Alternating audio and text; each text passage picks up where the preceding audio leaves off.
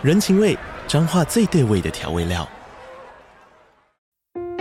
人，你在这端，我在那端，各自忙碌又相互牵挂。情，街角的吵杂声传递温暖与思念。味，是从每一个转角飘出的乡愁。这里是彰化县政府 Podcast 节目《彰化早咖》，我是主持人内克。从彰化大小事各具特色到旅游攻略，透过轻松有趣的访谈，带着大家走进最在地的早咖。准备好了吗？彰化的故事，我们说给你听。以上为彰化县政府广告。填问卷送好书，邀请您现在就到本集节目资讯栏。点击连结参与我们的收听调查，您的宝贵意见会让我们制作出更适合您的节目。只要完整填写问卷，就有机会获得天下文化出版的精选电子书。鼓励你点击连结参与我们的收听调查。每天十分钟，遇见更好的自己。远见天下文化 Podcast 一号课堂。大家好，我是丁雪文。三月就这样过去了啊，进入了四月啊，也是第二季啊。不过全球紊乱的状况啊，看起来还是没有停歇。无论呢是地缘政治、金融乱象，甚至各国产业的冲击都在继续。我今天想跟大家谈的两个议题啊，一个是去美元化的趋势。就是说，美元体系到底还能不能 sustain 的啊？就是持续能够那么强健，在全世界运作。第二个呢，当跟台湾有关，护国神山半导体最近的竞合状态又有了一些新的变化。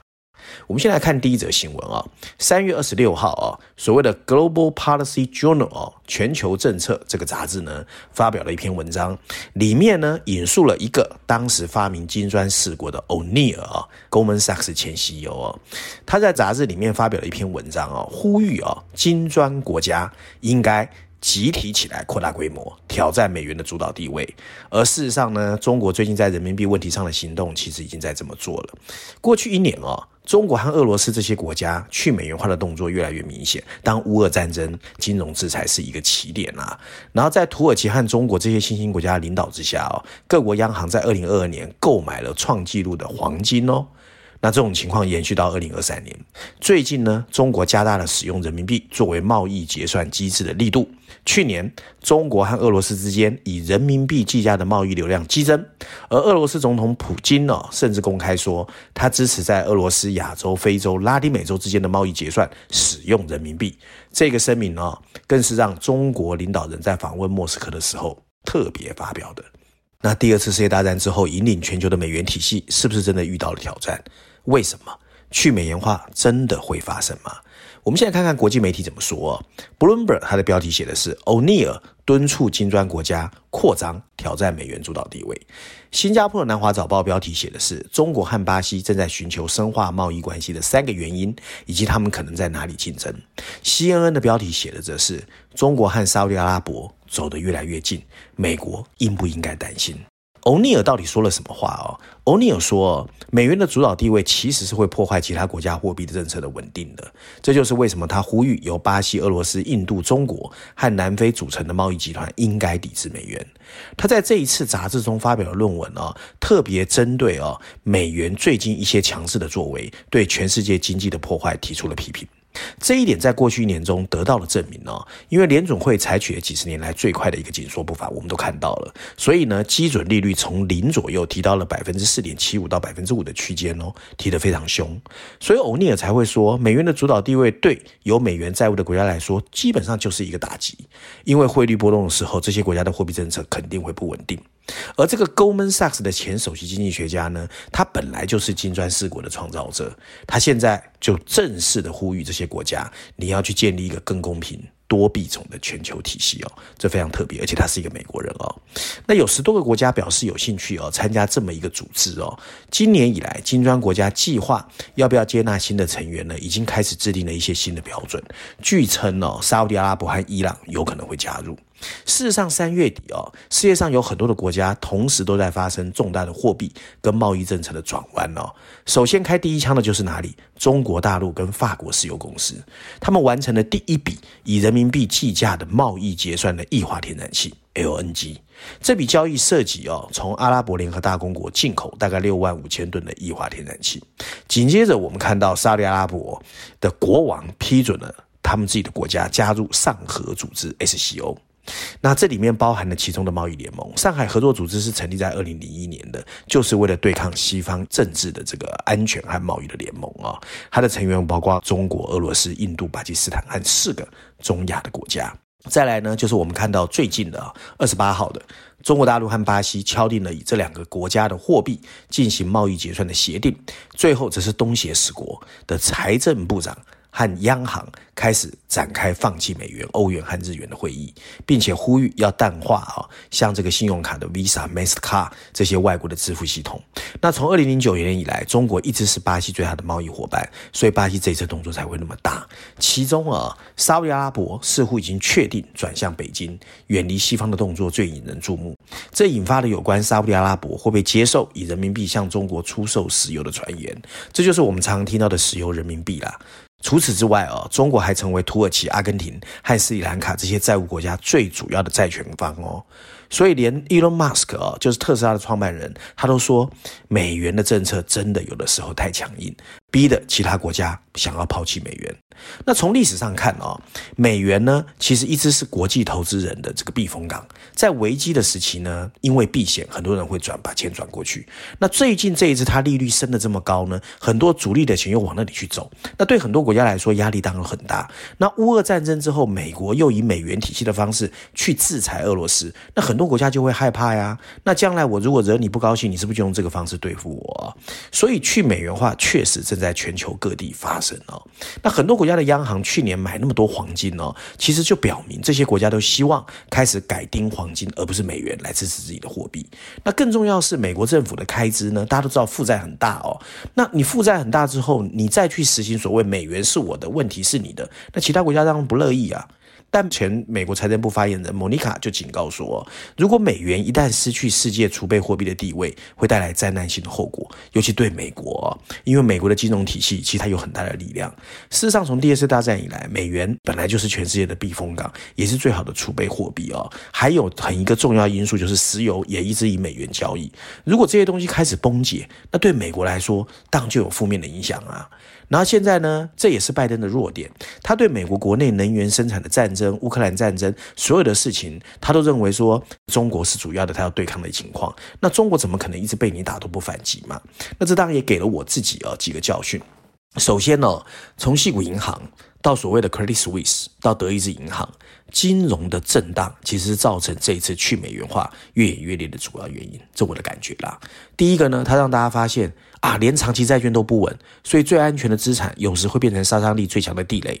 那现在全世界认为最强的货币是哪个？美元嘛，所以大家当然会害怕。第二个就是资产配置必须多元化，太相信自己过去的经验会让自己蒙蔽双眼。第三个，客户也必须多元化。矽谷银行就是一个典型的例子啊，它客户过度集中嘛，所以科大也会压住。所以这些客户呢，一旦有风吹草动，那基本上你就会受伤的是自己嘛。那大家得很怕说，我所有东西都压在美国身上，那美国一旦不喜欢我，像对俄罗斯一样，我的压力当然很大。而且呢，信心是金融行业正常运转的基石。从信贷市场看，信用的收缩必定会加速美国银行业拐点的出现，也会让联总会的决策更加左右为难。那市场经济衰退的预期就更难烟消云散。所以现在全世界呢，这么努力去买黄金，是真的。二零二三年、二零二四年经济会不会衰退？没人敢说。那连债券都不稳，那怎么办？我们永远要记住哦，所谓的流动性风险，其实涉及了投资人、存款户还有债权人到底在想什么。那现在呢，整个金融系统变得非常不可预测。这几年大部分的事情就是那么诡异。那身处台湾的我们要怎么办？你只能化繁为简啊。当利率上升的时候，银行业固然可以坐享其成，但高利率也会带来坏账率，这是金融机构要面对的。更何况以美国为核心运作的金融体系已经快四十多年没有经历过高利率环境了。全球央行在高利率面前就是个菜鸟，所以现在全世界其实确实有点像惊弓之鸟。所以美元的去美元化。到底会不会形成？我不敢说，但我敢说的是，确实现在是一个最紊乱的时代，逆风总算开始吹到了金融体系。今天第二个我要讲的就是半导体啊。三月三十一号，南韩突然宣布，二月份的工业生产虽然成长，可是 chip 晶片生产却比去年同期锐减四成，半导体的需求它的颓势可能比预期来的深啊。南韩官员表示。全球记忆体晶片需求其实从去年下半年就已经减弱了，然后呢，库存也非常的高。那半导体的产量最近也开始下滑。事实上，全球晶片的需求呢，已经加剧了南韩经济的挑战。所以，南韩呢非常希望晶片的需求在二零二三年能够回升。可是会不会？不知道。不过我们看到，南韩国会已经通过了南韩版的晶片法，希望提振投资。这就是我一直说的嘛。台湾到底有什么作为？护国神山真的永远都是山吗？不会动吗？那我们其实最近看到哦，台湾有一些科技大佬已经开始坐不住了，开始出来喊话了。所以政府真的要非常严肃的看这个问题。我们先看国际媒体怎么说。路透社的标题写的是：南韩和台湾晶片制造商对美国的补贴表示担忧。CNBC 的标题写的是：华为表示中国的半导体产业会在美国制裁下第二次重生。伦敦金融时报的标题写的是：由于半导体战争加剧。日本也决定限制半导体的设备出口。哇，半导体真的看起来越来越乱哦。那美国晶片法案呢，已经开始生效了。他们针对先进半导体确实有补贴，不过呢，大家也看到，他开始要求这些拿美国补贴的人有附加条件。你比如说，十年内你不能在大陆这些有疑虑的国家扩产，甚至要上交所谓的营收预估成本财务指标。很多人当然受不了啊，所以连台积电的这个董事长刘德音都坦言。没办法接受所有的条件。那当经济部长有说了，我来帮你跟美国谈，大家也知道很难啦，美国怎么会理你？那美国这种条件其实也已经引发了南韩的担忧，所以有一些南韩的这个企业就说：哇，那我要考虑哦，我不见得要去啊。那大家知道为什么？因为南韩的记忆体哦，这个晶片哦，很大的市场就是中国，所以你叫我放弃中国，不但去美国，还要被你掐着脖子，南韩的个性怎么可能接受啊？那最近台湾也再一次掀起地缘政治下台湾半导体发展的讨论热潮啊。然后我们看到前经济部长尹启明发表一个新书《晶片对决》，前阵子呢也看到张忠谋跟《晶片战争》的作者 Chris Miller 有一个座谈。那当然了，张忠谋讲了一些话对政府，说他说：“哎，其实台湾政府以前心不甘情不愿投资我，那他当然也稍微有抱怨，台湾现在就是缺什么？缺李国鼎啊、那无论是晶片战争还是对决哦，虽然各界的观点和切入角度不一样，不过都凸显了一个事实，就是台湾核心产业半导体。”已经卷入美中两强的对抗中，也就是说呢，台湾半导体产业沦为大国对弈的棋子或筹码，甚至作为牵制对手的利器。那代表说呢，是不是也有被放弃的风险？是有可能的哦。那在张忠谋的口中，那当然他最感谢的是李国鼎啊。我觉得台湾现在真的。太少李国鼎了，真的希望赶快在政治圈里面出现李国鼎，因为台湾的半导体需要一个方向啊。当美国透过各种方式压制中国的半导体的时候，台湾的产业的市场跟客户的选择也会受限，生产地点受限，甚至零组件、原料来源、合作对象都会受到牵制。当美国要求半导体甚至其他的高科技供应链迁往美国设厂的时候，台湾供应链者自愿，其实已经很够意思了，配合我愿意去，对不啦？我都没有说不，可是现现在呢，如果有一些勒索的动作，那政府要怎么帮帮他们？真的大家都在看，而这些都还没有考量到什么，中国还没开始报复哦。你要知道，中国其实动态清零刚刚结束，那最近的动作开始加大，所以中国如果再采取一些反制措施，台湾产业会不会受到牵连？没人知道。那过去高度全球化、贸易相对自由的环境，对国际分工细密的半导体产业来说，就像太平盛世。这对台积电的发展当然有利，商业利益也促成了技术上的进展。不过过去三年，大家都知道，地缘政治的关系升温，加以疫情这些事件迫使供应链重整，各国呢纷纷端出半导体本土化的产业政策，这就孕育了一个对企业来说很有挑战的国际贸易环境。所以我在节目中有说过好几次，其实虽然说。这个 COVID-19 已经离我们而去，可是企业的经营者的挑战才要开始。过去台积电面对比较简单哦，就是商业性的决策，可是如今面临的是政治跟经济的抉择，所以连台积电都会说我要找正经博士嘛。赴美设厂，那在政治上当然是正确的，可是经济错误的选择成本会很高。即便计入美国的补贴，台积电美国厂的成本还是比台湾高出五成，营运依然不会划算。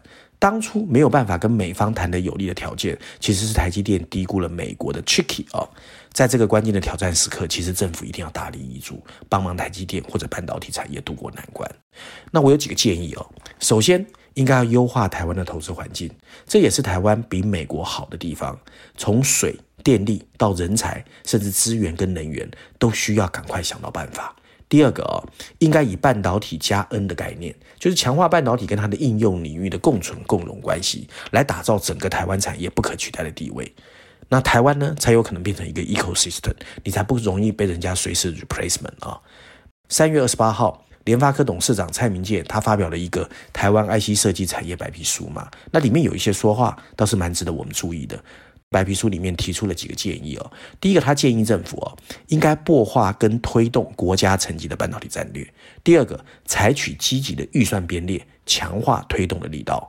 第三，扩大培育 IC 设计人才，争取海外人才来归。第四，重新检视外商来台设立 RMD Center 的政策。